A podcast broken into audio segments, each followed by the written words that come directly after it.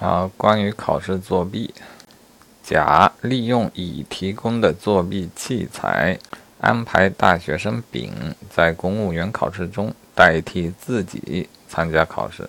甲找人替考，乙提供作弊器材，丙代考。啊，但丙的考试成绩不佳，未能进入复试。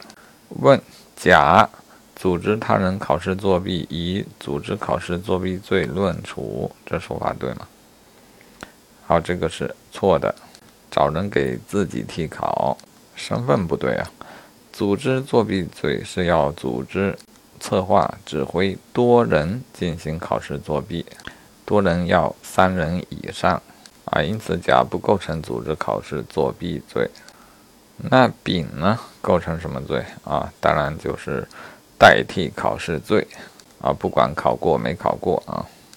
那甲呢？啊，甲和丙一样，也是代替考试罪。不管是被代替的还是代替的啊，对合犯都属于代替考试罪的主体。好，现在来看 B 啊，来看乙，乙提供考试作弊器那位，定什么罪？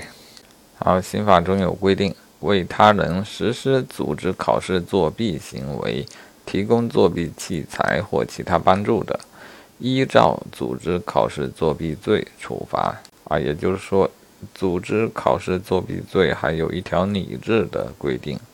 那乙给甲提供了作弊器材，他算不算符合要求啊？